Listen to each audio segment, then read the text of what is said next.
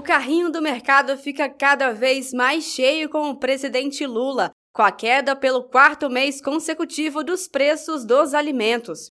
O Instituto Brasileiro de Geografia e Estatística mostrou que o grupo Alimentação e Bebidas teve deflação de 0,77% em setembro, após quedas também em junho, julho e agosto. É a primeira vez que a redução acontece em quatro meses seguidos. Neste mês, outros levantamentos mostraram que comer tem ficado mais barato no Brasil, como prometeu o presidente Lula durante campanha presidencial.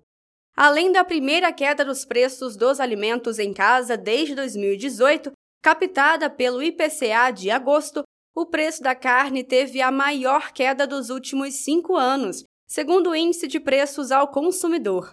Além do custo da cesta básica ter ficado menor em 16 de 17 capitais pesquisadas pelo DIEESE, o Departamento Intersindical de Estatística e Estudos Socioeconômicos. O combate à fome, à miséria e às desigualdades sociais estão sempre presentes nos discursos do presidente Lula, e os números mostram que as ações de seu terceiro governo são de compromisso com o povo brasileiro. Combater a fome é uma coisa muito séria. Nós temos um compromisso com esse povo brasileiro.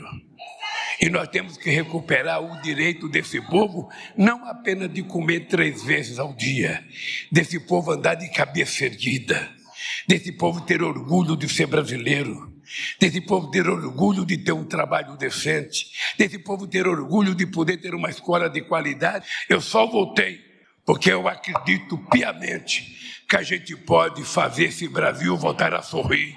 A gente pode fazer esse país estar de barriga cheia, esse povo trabalhar, esse povo estudar e esse povo virar decentemente.